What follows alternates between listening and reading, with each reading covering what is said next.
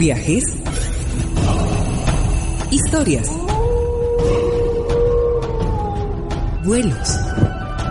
En la esquina se narran. Cuentos para despertar los sueños.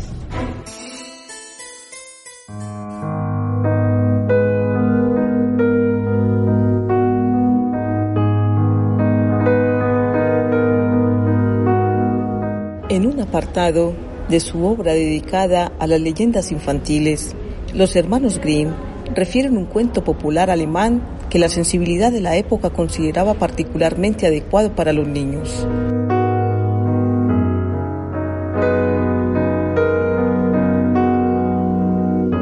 Un niño terco fue castigado por el Señor con la enfermedad y la muerte, pero ni aún así logró enmendarse. Su bracito pálido, con la mano como una flor abierta, insistía en asomar fuera de la tumba. Solo cuando su madre le dio una buena tunda con una vara de avellano, el bracito se retiró otra vez bajo tierra y fue la prueba de que el niño había alcanzado la paz. Los que hemos pasado por ese cementerio sabemos, sin embargo, que se sigue asomando cuando cree que nadie lo ve.